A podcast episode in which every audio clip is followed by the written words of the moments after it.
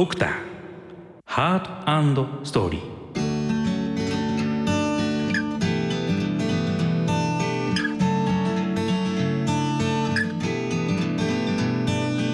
ご機嫌いかがでしょうか？ドクター GJ こと循環器内科の渡辺正孝です。まず私の自己紹介からさせていただきたいと思います。私はですね、えー、もともと中野区にありますみやびハートケアクリニックというところでですね院長をしているいわゆる開業医なんですね。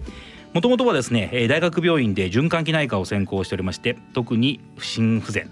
なかなかちょっとまあのニッチなですね、えー、パートなんですけども心不全というところをですね、えー、研究しておりました。まあ、そしてですね、えー、東京を離れた後ですね大阪にあります国立循環器病センターというですね、えー、ナショナルセンターで修行をしましてこれも同じく循環器内科ですねその後オーストラリアメルボルンにありますモナッシュ大学というところで、えー、研究を行いまして、えー、また再度東京に戻ってまいりました。今回はですね特に循環器に関する病気えー、皆さんあのあまり聞きなじみがないかも分かりませんが心原性脳梗塞それから不整脈というですね2つのポイントを融合させてですね第一線で治療に与えられている、えー、お二人のですね若き、えー、心身系の先生とともに番組を進めてまいりたいと思います。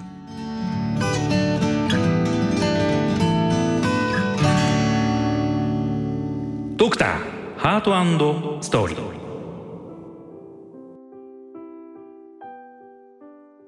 えー、それではですねここで番組にご参加いただく先生方をご紹介したいと思います、えー、まずお一人目でございますが東京医科大学脳神経内科助教であられます菊野宗明先生です。どうもよろしくお願いします。よろしくお願いします。菊野です。私はあの脳卒中脳の血管の病気を専門にしておりましてその中でも特にあの今日のテーマである心原性脳梗塞に対するカテーテルの治療を専門として行っています。なるほど。ということは脳外科の中でも特に、えー、今回の脳卒中の特に心原性脳梗塞の専門家でいらっしゃるということですね。そうですね。他に脳外科というとどんなあの専門があるんでしょう？神経の難病から例えばアルツハイマー病とかパーキンソン病のようなものも我々のカバーする範囲ですし、まあ、脳の血管の病気のほかあとは転換なんかもああなるほどね。我々でカバーしたりします。そうすると脳血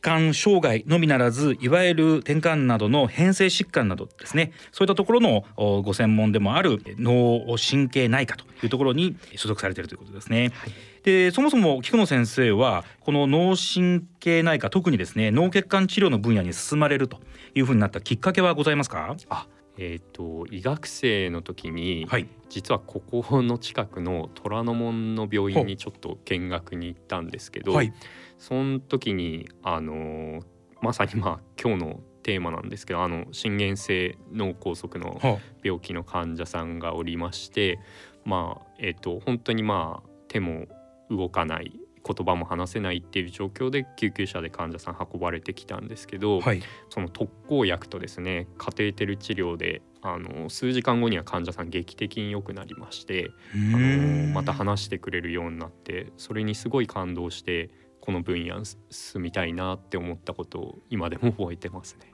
なるほど、ということは若き、えー、菊野医師がですね、えー、まさに今日のテーマである心原性脳梗塞をドラスティックに治療したというそのエピソードが先生を脳血管、えー、治療の中にですね引き込んだこんなことなんですね。そうですね。はい。でもまさに今日はですね、えー、最適の人選だったというふうに我ながら思っておるところでございます。そしてこの収録の後はですねなんと当直が控えているということでで、えー、多忙のスケジュールの中でですね、えー、本当に誠にありがとうございます。どうぞ菊野先生、えー、引き続きよろしくお願いいたします。よろしくお願いします。さあ続きましてもう一方、えー、ご紹介させていただきたいと思います、えー、聖マリアンナ医科大学循環器内科の講師であられます中島育太郎先生です。こんにちは。こんにちは中島です。よろしくお願いします。中島先生実はねあの私とはあの非常に長くお付き合いをさせていただいておりまして先ほど申し上げた大阪にあります国立循環期病センター。ここで私と一緒にですね、えー、青春時代を過ごした先生でございまして、まあ、今もあの私とはもう比べられないほどですね非常に立派な先生になられているわけでございますけども中島先生僕こんな話は聞いたことなかったんですけど先生はなぜ循環器に進まれたんでしたっけ？えーとですねまあ、循環器になろうと思ったのは結構学生の早い段階ででしてあのやっぱり一番いいなと思ったのがですねこれ死ぬなと思っていらっしゃった患者さんも、うん、もう元気になって帰ってくるんですよね。まあ、それはもう循環器ならではと思いまして、まあ、あとは外科的なこうカテーテルですとかね治療の介入っていうことが、まあ、内科医ながらできるということと。あと全身を見れるということですね、まあ、これにまあ非常に魅力を感じて循環器内科を選びました。なるほど。ありがとうございますで循環器といってもまた実はこれ結構裾野が広くて、まあ、高血圧だったり私の心不全だったり、まあ、あとは鼻型と言われている、まあ、あの虚血性心疾患、まあ、カテーテルですね、まあ、それから不整脈というふうにあるわけですけども先生はその不整脈分野に進まれたというふうにお聞きしてますがなぜ不整脈というあのカテゴリーに進めたんでしたっけ？やっぱり国立循環器病センターで最初、まあ、こう研修医で働いてたわけなんですけどもその時はまだ、専門分野も決めずに、まあ、全体を見るという形で行ったんですけども、まあ、この時、まあ、あのローテーションしたまあ不整脈の分野非常に面白くてですね、まあ、あの研究なんかに誘われたりして、まあ、あっという間にまあ不整脈の、えー、魅力に取りつかれてですねそのまま不整脈医になるということになりました。なるほどっぱり結構多いんですか？あの不整脈を目指す先生方っていうのは。そうですね。あの本当一昔前は不整脈っていうともう変わってる人しかやらないっていうような感じだったんですけど まあ今ではもうあのメジャーな分野の一つになってきてまして特に今カテーテルアブレーションっていう治療ですね、えー、がもう爆発的に増えてですね。で、まあ、これがすごくもう大きな臨床研究でも、まあ、世界いいということであの広くですねたくさんの医師がやるようになってきて、まあ、あのこれからまた、まあ、さらに発展していく分野なんじゃないかなというふうに思ってます。なるほど。おそらく今日のこのお話の中でもまた取り上げられると思いますけども、カテーテルアブレーションというのはいわゆる心臓のまあ、その不整脈なんかが出ている原因の部分を焼灼つまり焼いてしまってそれを根治するえー、根本から治すそういう治療法で間違いないですか？そうですね、まあ、あのメインは、まあ、あの高周波というものを使って、まあ、焼くということになりますけど最近は、まあ、凍らせて冷やすですとかまあ、別のエナジーのソースもいっぱいありますので、まあ、一般的には、まあ、カテーテルを使って、まあ、不整脈の、まあ、悪い部分をえー、壊すというところでは間違いないかなというふうに思います。なるほどなるほど。またそのあたりですね、えー、噛み砕いて、えー、分かりやすくですね、えー、お話聞いてまいりたいと思います。えー、そしてですね、今ご紹介させていただきましたこのお二人とともに番組をお送りさせていただきたいと思っておりますが、えー、菊野先生夏休みのご予定なんかありますか？実はうん、忙しくて今年はなかなか 夏休みがこれなんかブラック企業だと思われちゃうかもしれないけども あのたまたまですよね。たまたまいつもは取れるけども今年はちょっと取りにくいということでで、ね、休みが完全に取れないわけじゃなくて、まあ、例えば秋休みとかそうです、ね、そういうところですよね。夏の間はちょっとっていう感じです。なんていうあのリスナーの皆様にあの誤解をされないようにフォローを、えー、してみたりしましたけども、えー、中島先生は何かご予定ありますか？私はもう夏休みはいつも夏を外して取るということにしてますのであなるほど、えー、10月ぐらいにちょっと取ろうかなと思ってますけども。それもまたいいですよね、少しあの人が少ない時に、ね。えーえー、休みを取るなんていうのもこれもまた結構その若いドクターの特権だったりね えー、するところですよね。あとはその今日はですね、えー、お話しいただいているのが、まあ、皆様があのよく、えー、学会発表学術集会でマイクを通して発表したりとかっていうことは慣れてらっしゃると思うんですけども、まあ、ラジオっていうのはなかなかないかなというふうに思っておりますがえー、中島先生何かラジオとの思い出とかあります？いやもうあの失礼ながらもラジオ全然聞かないんですよね これを機にですねぜひあの、えー、端末にですねラジコというアプリをですねダウンロードしていただくといつどどこでも、えー、このラジオ日経第一もですね、えー、聞くことができますのでぜひ聞いていただきたいと思います。え菊野先生何かラジオとの思い出ありますか？そうですね。僕高校生の頃結構あの暗い高校生だったんですけど あのドリアン助川さんのラジオが すごい好きでそのお悩み相談とか洋楽のリクエスト曲とかよく聞いてました。なるほど。特にねラジオはその聞き流しができますからね。ながらっていうのには本当最高ですよね、はい、ラジオというのは本当に耳だけですからね、はい、えー、非常にいい、えー、ツールだなというふうに個人的に思っております、えー、それではですねドクターハートストーリー進めてまいります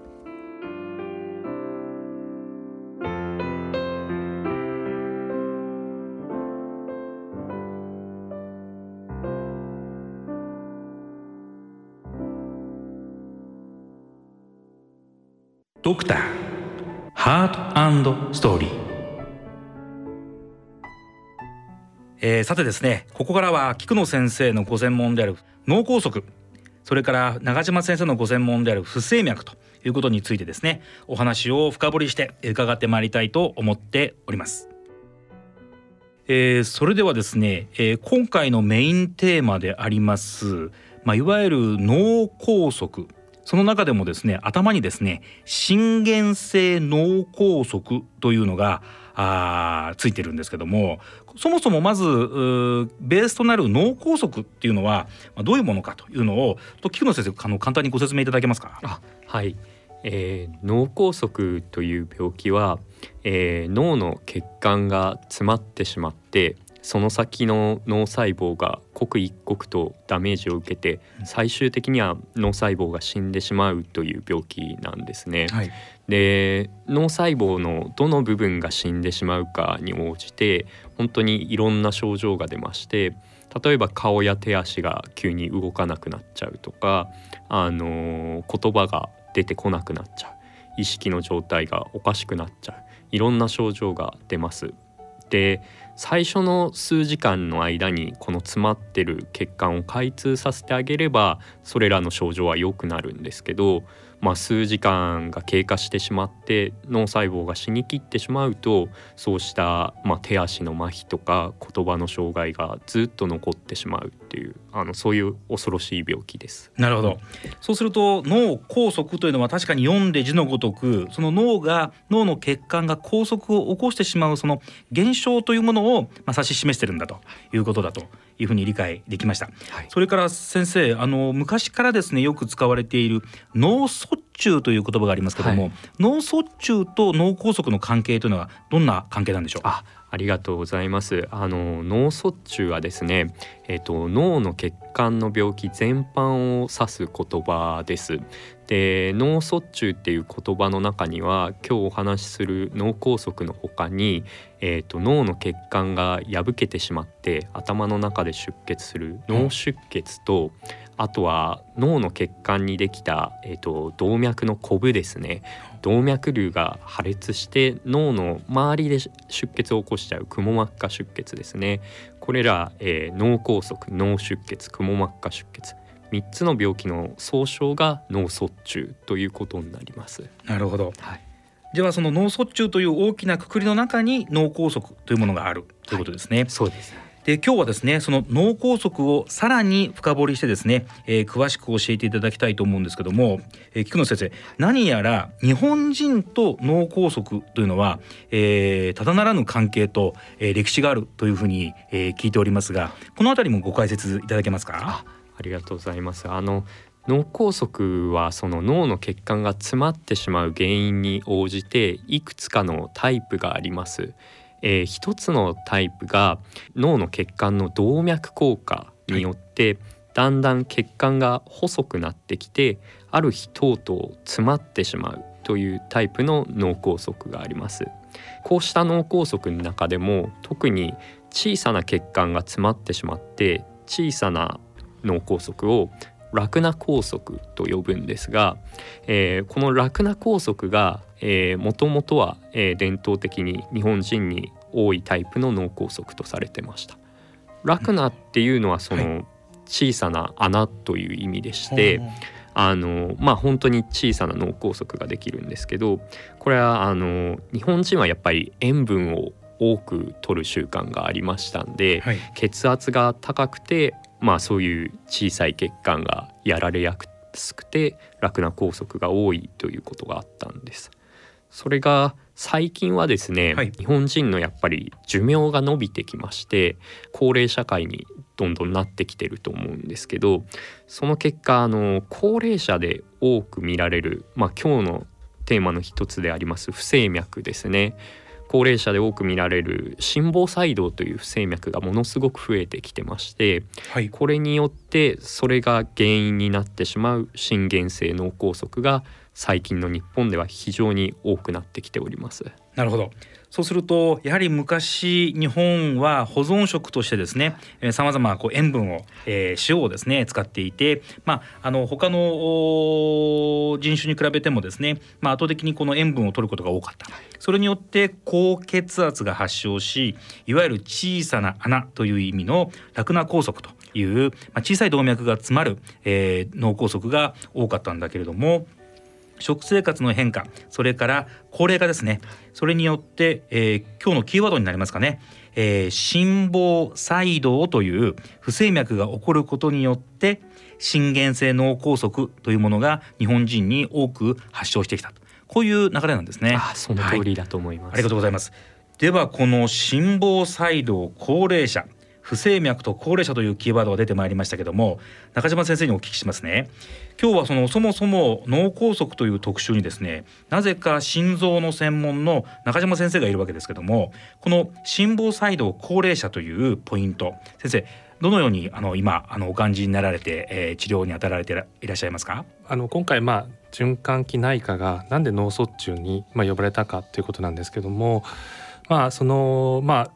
血栓と呼ばれるものが、はい、えー、形成されてそれが、えー、別のところから脳の血管に詰まるものを、まあ、脳塞栓症というふうに言うんですけども、はい、その血栓の作られる元の多くが心房細動という静脈によって起こる心臓の中に血栓ができる心原性脳塞栓症というものが非常に多いということなんですね。なので元をたどると結局じゃあなんで血の塊ができるかっていうことなんですけどもそこにはですね不整脈というものが、えー、原因であると。でその不整脈なんで起こるかっていうことなんですがもちろんさまざまな原因があるんですが、はい、一番の原因が、まあ、年齢とえー、いうところですね。というところで、まあ、あの木野先生が言うように最近すごくその増えてるんじゃないかというふうに思います。なるほどそうするとじゃあ逆説的にこう歴史を紐解いていくと日本人の平均寿命が、まあ、それほど長くなかった時代、まあ、つまり高血圧なり、まあ、感染症なりでですね、まあ、早くにあの命を失ってしまうような時代この時にはあまりその心房細動というものがクローズアップされてこなかった。ただ、えー、だんだんですねお年寄りがですね、えー、元気に長生きをするそうなってくるとその過程でえー、いわゆる心臓の不整脈の一種である心房細動という不整脈が起こりこの心房細動というものが心臓の中に血栓を作るそしてその血栓が心臓のポンプで脳に運ばれてえー、脳の塞栓症つまり心原性心臓を原因とする脳梗塞を起こすと。でこの心原性脳梗塞と循環器内科医っていうのはやっぱり切っても切れない関係なんですか？あのそうですね。私たちの,、まあ、あの心房細動の診療の中で最も重要な、えーまあえー、柱の一つがやっぱり脳梗塞の予防というところになりますので、はい、あのこれは確かに切っても切れない分野だなというふうに思います。なるほど。で今日はですね、えー、繰り返しになりますが、えー、脳神経内科の先生と循環器内科の先生が来られているわけですけどもこの心原性脳梗塞の治療は脳神経内科つまり菊野先生たちが担当される。はい、でこの予防に関しては先ほど今、えー、中島先生からもお話がありましたけども、まあ、この予防はそもそも血栓を作る心房細動というものを、まあ、見つけたり、まあ、治療したりということが予防につながるんだろうというふうに思うんですがこれは誰が行うんですか？やはりですね最近はその心房細動というものの、えー、脳卒中の発生例が非常にまあ多いということがまあ認識され始めてですね一番多く見つけてくださるのは渡辺先生のような開業されている先生が一番多いんじゃないかというふうに思います。で実際にその、まあ、治療を行う先生方、まあ、つまり脳神経内科の先生方と、えー、循環器の先生方っていうのは実際にその病院のレベルとかでは、えー、コラボレーションというか協力関係っていうのはもう普段からあるんですかね？そうですね。もうあのー、あのー、残念ながらうまく、えー、予防ができなかった患者さん、えー、ですとかやっぱりその脳神経内科の治療が必要になるということで、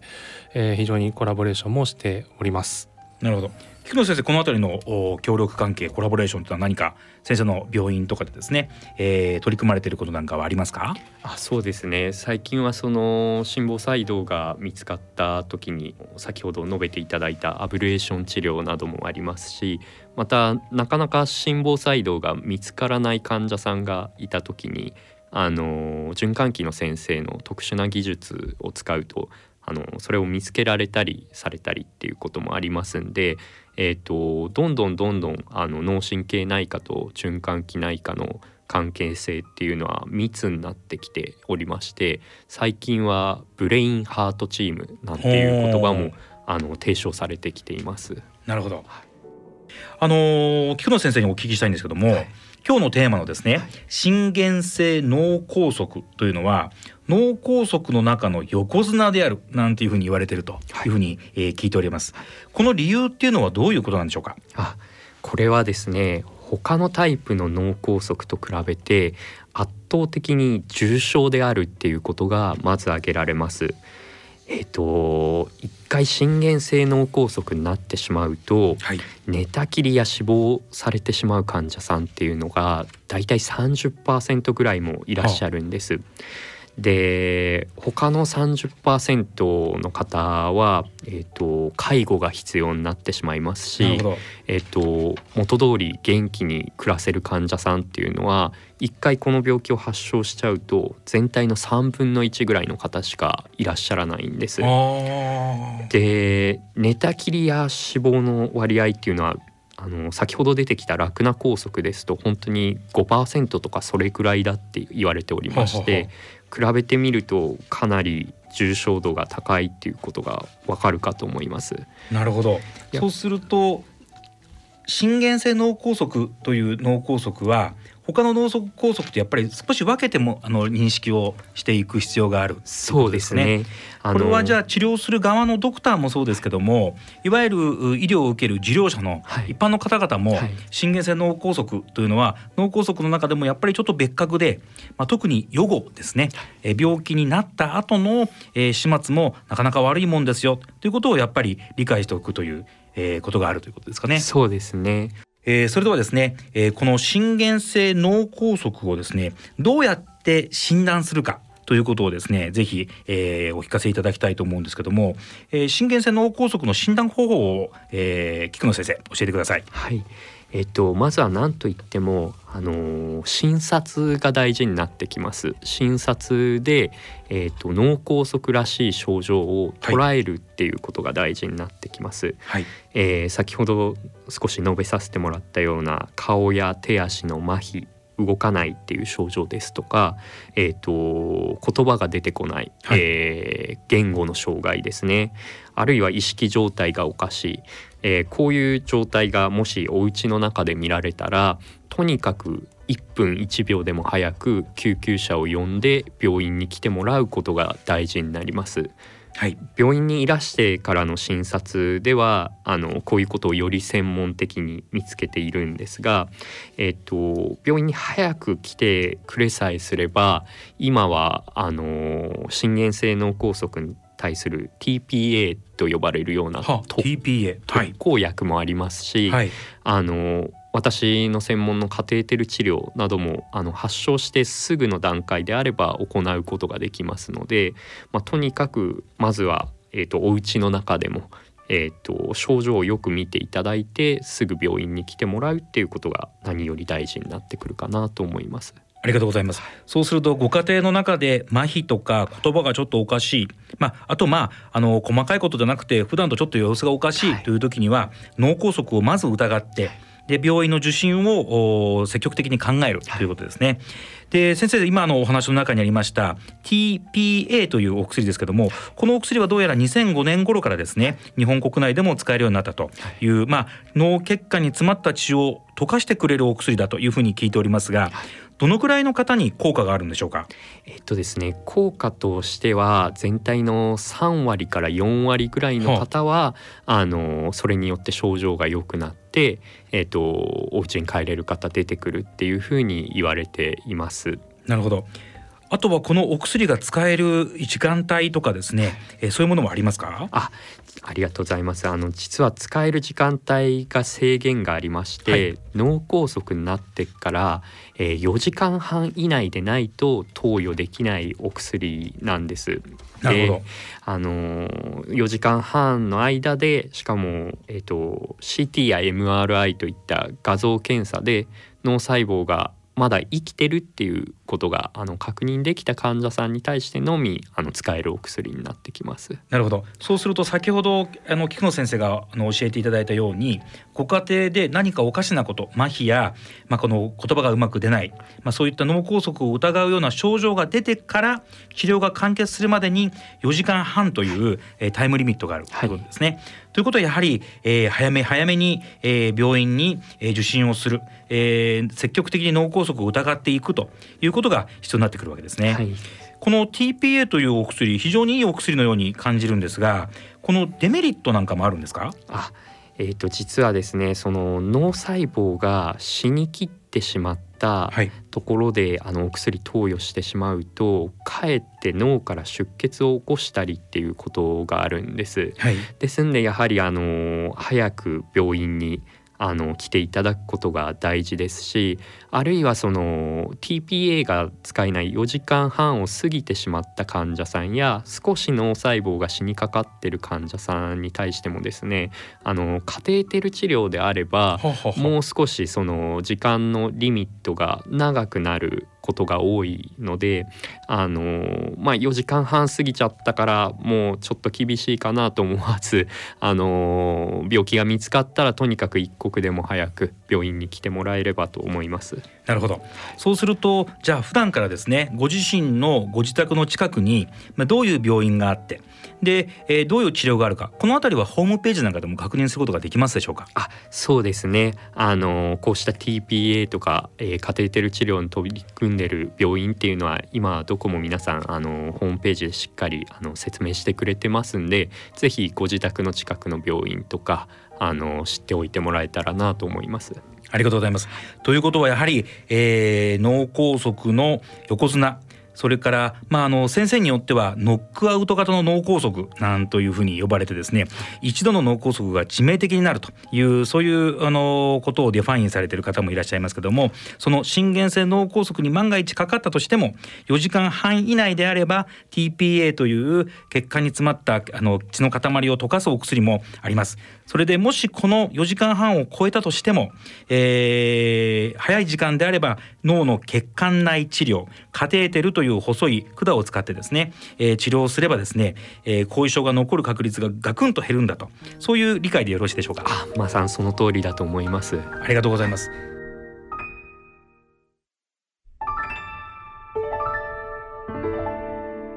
ドクターハートストーリー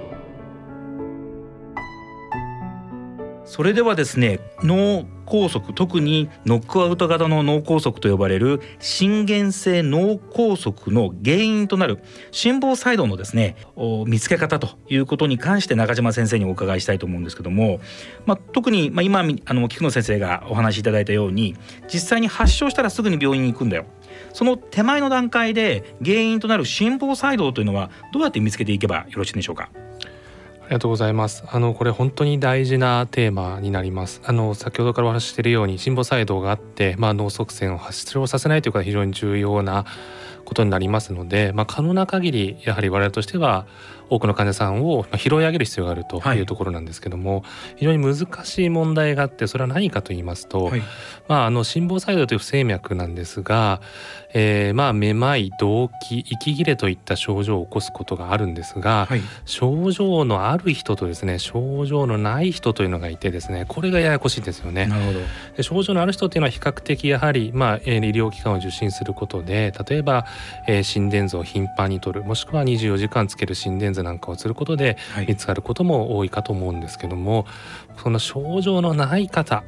えー、こういった方はどうするかということはいまだにですね試行錯誤されています。まあ、一つ期待されているのがですね、はい、まあ、あの最近有名なアップルウォッチ等のですねウェアラブルデバイスと呼ばれるものが、まあ、今後そういった患者さんを拾い上げることになるんじゃないかというふうには言われていますけどもこの辺はまだですねあの試行錯誤中ということで医療従事者も、まあえ、悩んでいるというところなんじゃないでしょうか。なるほどそうすると逆説的に言うと症状のある心房細動というのは比較的見つけやすいということですかね。で問題はこの症状のない、えー、患者さんこの患者さんたちをどうやって見つけるかというところで、えー、いわゆる24時間、えー、心電図をつけっぱなしにするホルター心電図というものとかあと先生聞いたところによると体の中にですね、えー、埋め込んで、えー、心電図をずっと取り続けるというものがあるというふうに聞いてますけどもこれは先生どういうあの仕掛けなんでしょう？はい。ループ心電計と言ったりしますけど。はい、はい、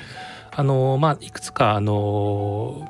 企業があの作ってますので、まあ、一概に言えませんが大体小指ぐらいの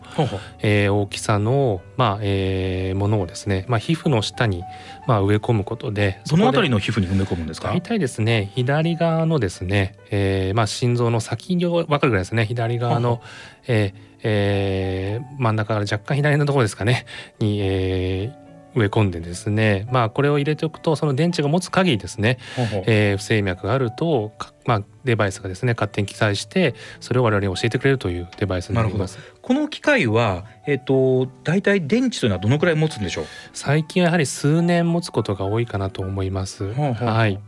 えー、数年間じゃあその、えー、不整脈をずっと監視してくれるということなんですね。で、ね、不整脈はこの電池を取り出さなくても、えー、検知することができるんですか？そうですねあのー、まあ Bluetooth 等々を使ってですねあのウェブ上で情報を見ることもできます。なるほど。そういったいわゆるループ心電計ですからこれはあの繰り返しという意味ですよね。そうですね。繰り返し繰り返しあの、えー、記録をする心電計というものもあってそれが体内に埋め込んで、えー、24時間365日、えー、鑑賞してくれるこういうものもあるということですね。こういったあの心電計などはやはり先生がお勤めの大学病院なんかで、えー、主にやられてるんでしょうか？そうですね。あのただあの最近は比較的多くの医療機関で、えー、やられていることが多いかなというふうに思います。でもちろんそのループ心電計は心房細動の検出ということも一つ重要なテーマですしもう一つは例えば失神ですね気を失った時の原因ですとか危険な不整脈がないかっていうのを見るという役割もあります。少しあの話を変えまして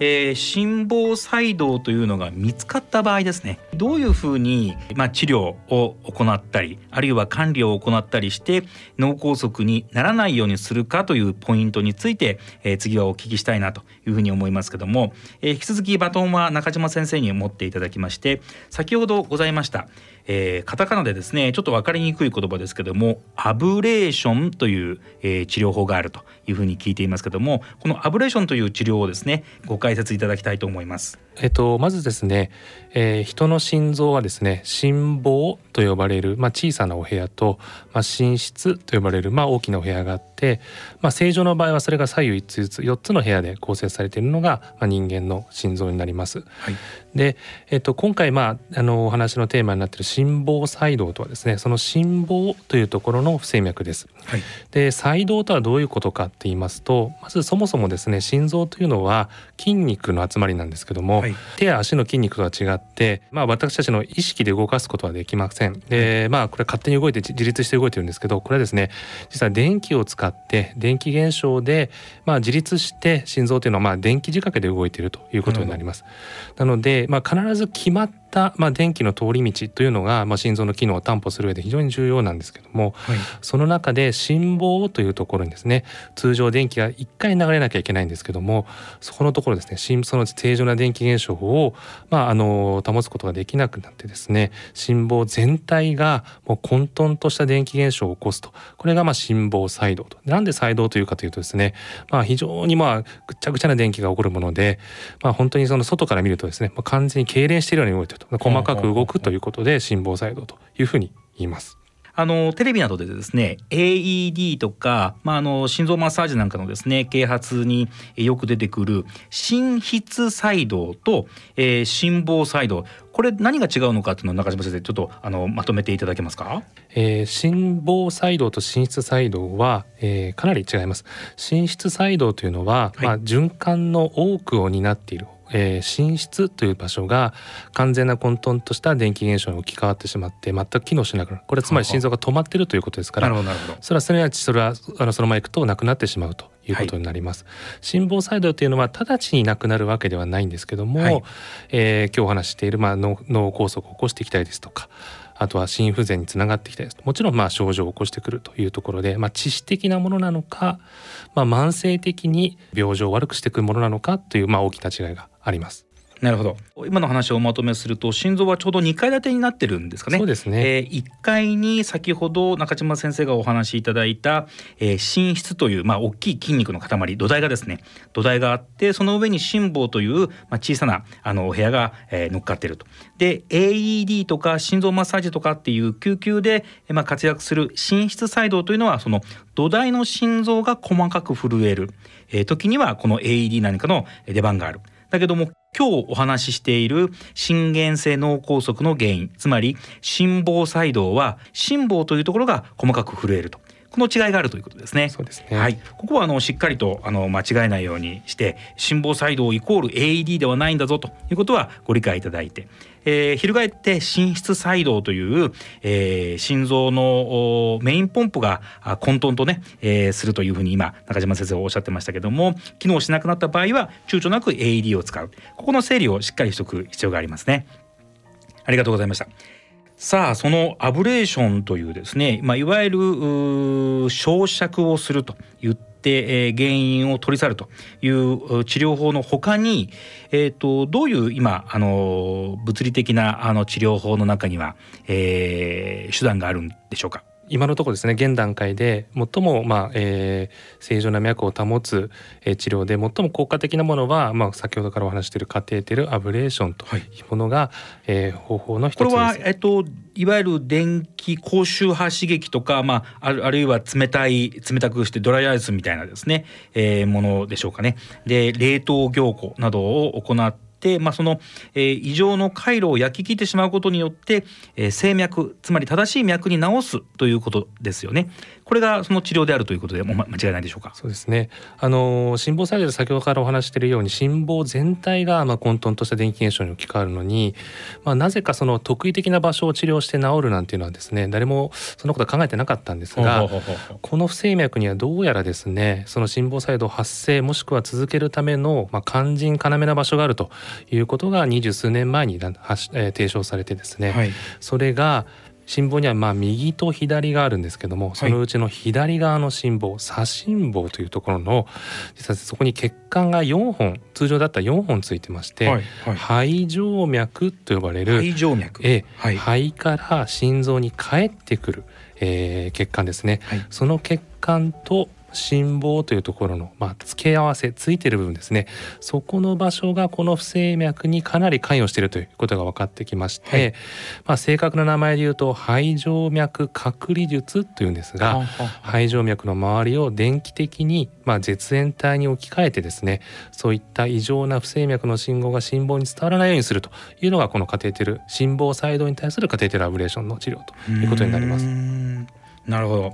えー、その肺静脈というところにどうも原因があってそこをしっかりと隔離して、まあ、あの孤立させてしまうというそういう治療がアブレーションの、まあ、いわゆる源流であるということなんですね。でこれ以外にあの左心耳閉鎖術というちょっと聞き慣れない、えー、治療法もあるというふうに聞いておるんですがこの左心耳閉鎖術というのはどういう治療法なんでしょうか？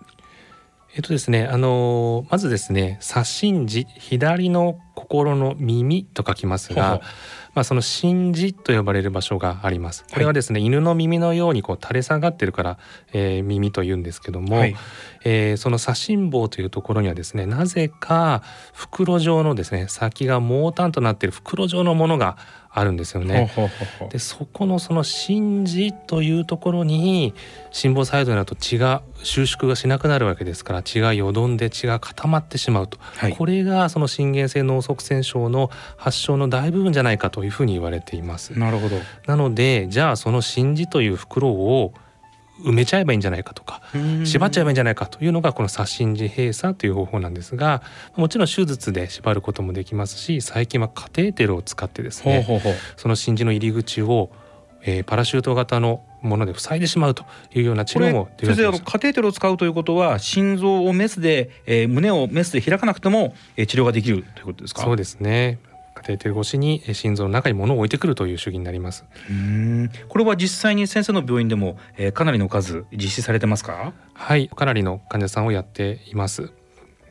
これ成績はどうなんでしょうか？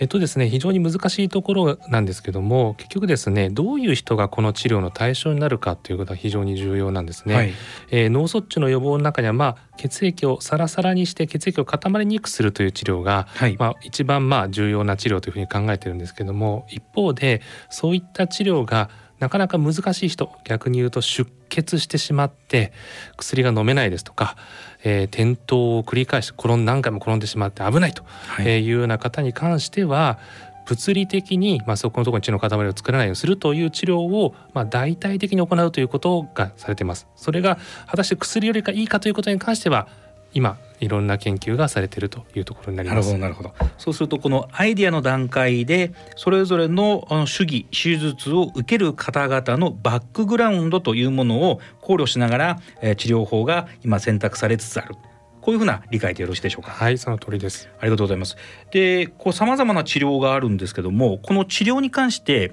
えー、脳神経内科の立場、不整脈のですね直接的な治療をする側ではない脳神経内科の立場から菊野先生、え、どういうふうに患者さんを導いて、え、治療に、えー、誘っているかそのあたりの工夫とかございますか？あそうですね。えっ、とその心房細動ですね。やはりあの非常に恐ろしい不整脈で、えーとこれがあるとやっぱり脳梗塞を起こしてしまう可能性がない人に比べて5倍ぐらいになってしまうって言われています。特にやっぱりあの高齢の方とか、えー、高血圧とか糖尿病みたいな持病をお持ちの方だとさらに危険性が高いと言われてますんでこういう方々に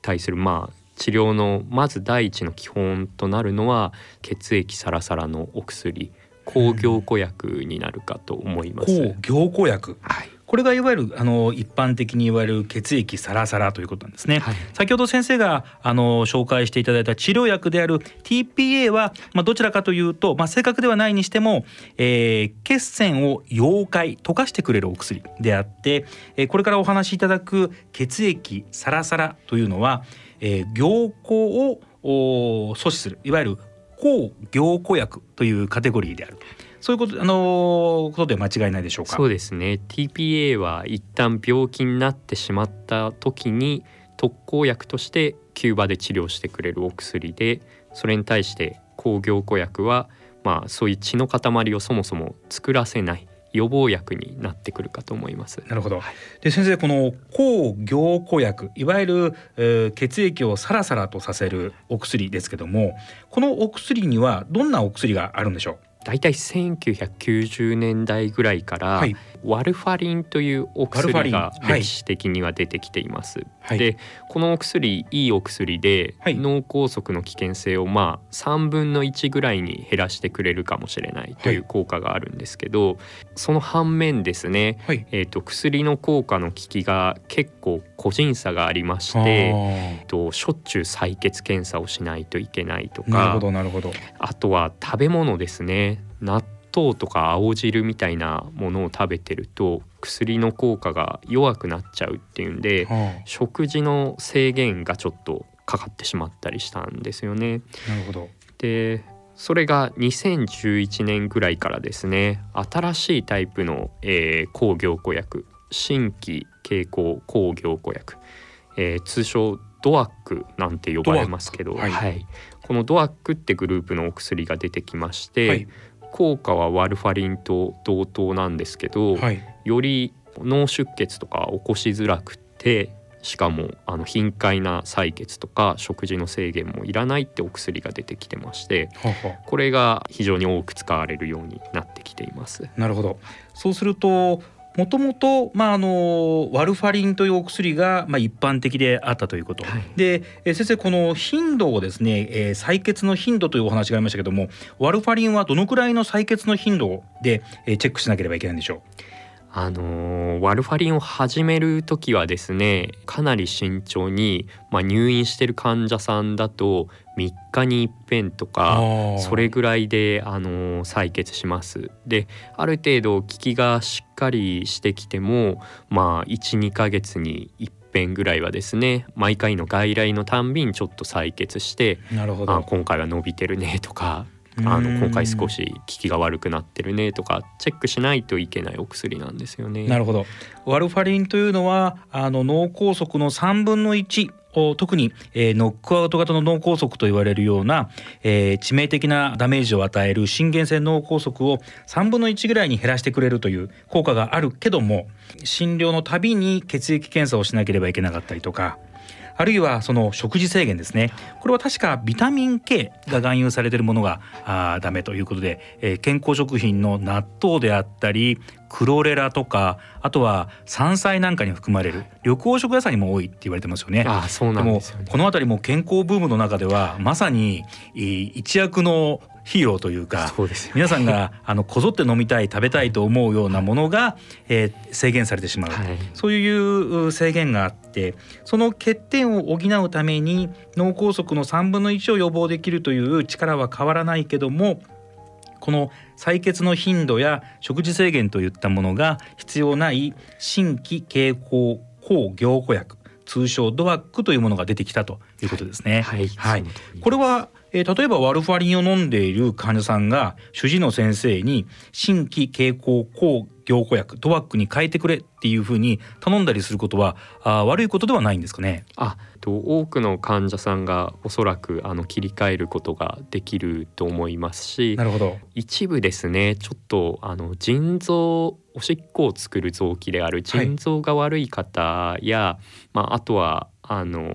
体重が軽すぎる方などは少しお薬の量減らしたりとか、はい、あるいはそのお薬がまあ腎臓がかなり悪い人とかはお薬が使えないっていうこともありえるんですけど多くの方はあのこのお薬使っていただけるんで是非主治医の先生と相談してみてほしいなと思います。なるほどそうすると、えー、ワルファランに代わる新規経口抗凝固薬通称ドワックはですね、まあ、一部腎臓の機能が悪かったり体重が極端に少ないという方を除いては、えー、比較的使いやすいお薬であるということで間違いないでしょうか？そうですね。ありがとうございます。あと中島先生にちょっとお伺いしたいんですが、血液サラサラっていうと、えー、いわゆるアスピリンというお薬だったり、あとは血小板というものを抑制する、凝集を抑制する抗血小板薬というお薬も一般的には血液をサラサラにするお薬っていうふうに理解されていると思うんですが、これらのお薬は、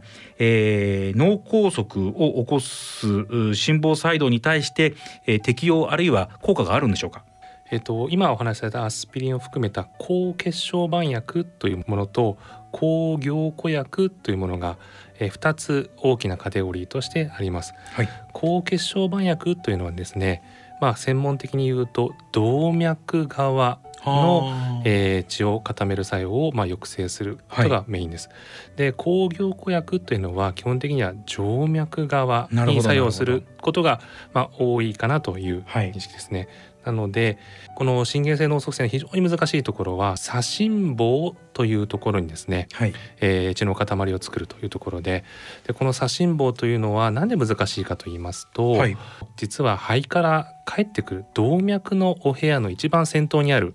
えー、部屋なんですね。つまり動脈側の部屋にもかかわらず血の固まるのがですね抗血小板薬ではなくて抗凝固療法という静脈側のものでなければ、まあ、予防ができないというところでそういった解剖学的な機能的な特異性がこの左心房というところにあってでまあその脳塞栓を予防するという意味ではこの抗凝固療法薬というものが、まあ、通常選ばれるということになります。なるほどそうすると抗血小板薬と言われるものと新規経口抗凝固薬に代表される、まあ、ワーファリンもそうですけども抗凝固薬ですね。これは分けて考える必要があるということですね。そうですね。分けては考える必要がただしこれ一緒に飲むと出血の率が増えるという意味ではなるほどなるほど。そういう意味ではあの総合的に考える必要があるかなと思います。なるほど。それで今日の話題になっている脳梗塞。この予防には抗血小板薬ではなくて抗凝固薬が必要であるとこういう理解でよろしいでしょうか？心房細動から来る、えー、いわゆる心原性脳塞栓に関しては抗凝固療法がまあ有効であるということだと思います。なるほど。これはなかなかあの医者でもですね、えー、こんがらがっちゃうところですよね菊野先生。でまあただあの患者さんの中には自分が抗血小板薬を飲んでも血液サラサラ飲んでるから大丈夫だろうっていうような方もいらっしゃいますし我々あの私なんかは特に開業医をしてますので開業医の先生の中には、まあ、その新規経口抗凝固薬があ開発される前にですね、えー、免許を取られて、えー、まあそういったあの抗血小板薬に慣れ親しんでる先生なんかもいらっしゃる。だからこういった先生方の知識もアップトゥーデートしてですね新しくしていく必要があるということを今あの痛切に感じましたあと私開業医の立場からですねよく聞くのがこの今日のメインテーマである心原性脳梗塞にですね発作性の心原性脳梗塞とえー、非発作性、まあ、いわゆる持続性ですねの心原性脳梗塞の2種類があるというふうに、えー、聞いておりますけども中島先生簡単にこの発作性と持続性の違いというものあるいは簡単な定義なんかを教えていただけますか？はい、えっと、発作性の心房細動と、まあ、持続性の心房細動。これはですね心房細動の、まあ、出ている時間がどれくらいかということで分けられます。はい、で、まあ、一般的には7日以上続くものを持続性と言います。はい、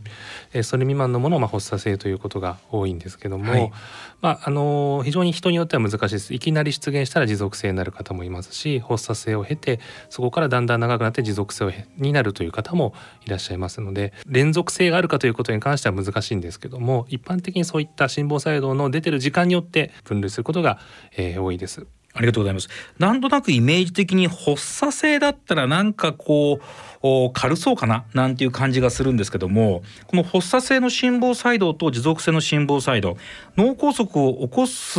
リスクという観点から考えてどういうふうに考えたらよろしいでしょうか？いくつか大きな研究がありまして、はい、であの発作性の心房細動と、まあ、持続性の心房細動心房細動の出現の時間によらず同等な脳塞栓のリスクであると、えー、呼ばれているものもあるんですが、はい、一方で発作性の方が少ないよと呼ばれているものもあります。ちょっとその辺聞くちょっと聞いてみたいんですけども。そうですね。脳神経の分野の研究ですと、はい、やはり脳梗塞を起こすリスクに関しては発作性の心房細動もやはりあの非常に高いあの持続性と同等に近いリスクになってしまうっていうことが言われています。はい、一方で脳梗塞の重症度ですね、はい、これに関してはやはり持続性の心房細動の方がずっと心臓の中で血流がよどんでいるのでより大きい血の塊ができてしまって、はい、より脳の大きいところ広い範囲がダメージを受けてしまってより重症になりやすい傾向があるんじゃないかっていうことは言われています。はい、ですんであの発作性の段階でなんとか心房細動見つけてあげて、えー、それが持続性に発展する前にまあ今日出てきたアブレーションのような治療で治療してあげるっていうことがやっぱり大事なんじゃないかなって僕らの立場からも思います。はいありがとうございます。そうするとやはりですねあの今お話しいただいているようにえー、循環器の不整脈の先生だけが頑張るあるいは脳神経内科のいわゆる脳梗塞を専門にする先生たちだけが頑張るのではなくて今後は脳神経内科と、えー、循環器内科のコラボレーションということが、まあ、必要になってくるんだろうというふうに思うんですけども。えーと、今日はですね、えー、まさに新進気鋭のお二人に来ていただいておりますので中島先生からこの今後のコラボレーションのあり方何かあの思うところありますか？だんだんだんだん私たちの、まあ、カテーテル治せることが非常に増えてきましたので、えー、コラボレーションとしてやっぱり、えー、一度脳梗塞を起こされた方ですとか、はい、まあ、そういった方の再発の予防もしくは、まあ、そこに至らなかったんですけども危ないという方に関してはご紹介いただいてカテーテルアブレーションに持っていくという方法もあるかと思いますしおそらくあのあのお話が木野先生のお話があると思いますけども、えー、他のですね心臓の中に穴が開いていて、えー、そこから血栓が飛んできちゃうっていうあの変わったものもあるんですけどそういったその穴をですねカテーテル閉じる治療なんていうのもできるようになってきたんですよね。なのでどちらの側で見るかによると思うんですけどもまあお互い情報をシェアしてですね、えー、より良い治療ができることがまあ重要かなというふうに思います。ありがとうございます菊野先生何かあのコラボレーションあるいは循環器内科の先生に、えー、メッセージとかありますか？あそうですね。あの今お話があったように心原性脳梗塞大部分はあの心房細動が原因で起こってきましてこれに対してまあアブレーションや左心耳閉鎖っていう治療が出てきてるんですけど心臓に穴が開いてる卵円孔っていう穴なんですけど、はい、はい、これあの健康な人でも4人に1人ぐらいの方はこの小さな穴が開いてるって言われてるんですけど、はい、脳梗塞の患者さんだとあのより高い頻度でですねこの穴が開いてることが分かってきまして特に若い人の脳梗塞ではこれが原因になってることが少なくないって言われてます。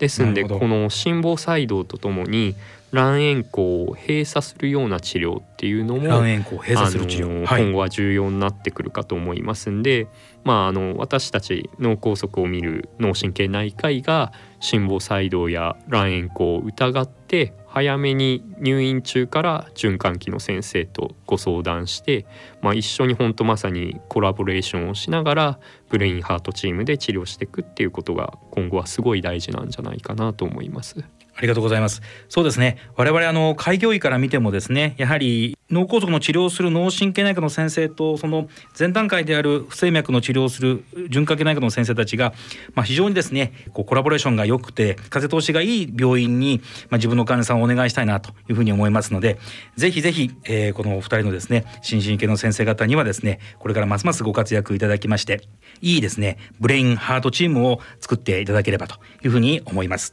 えー、以上ですね。脳梗塞不整脈などについてお話を伺ってまいりました。ドクターハートストーリー。はい。それではですね1時間にわたりお送りしてまいりました。ドクターハートストーリー、えー、そろそろお別れのお時間が近づいてまいりました。えー、今日はですね、えー、中島先生にお越しいただいて、えー、それから菊野先生にもねお越しいただきました。中島先生いかがでしたか？そうですね。新鮮な経験ありがとうございます。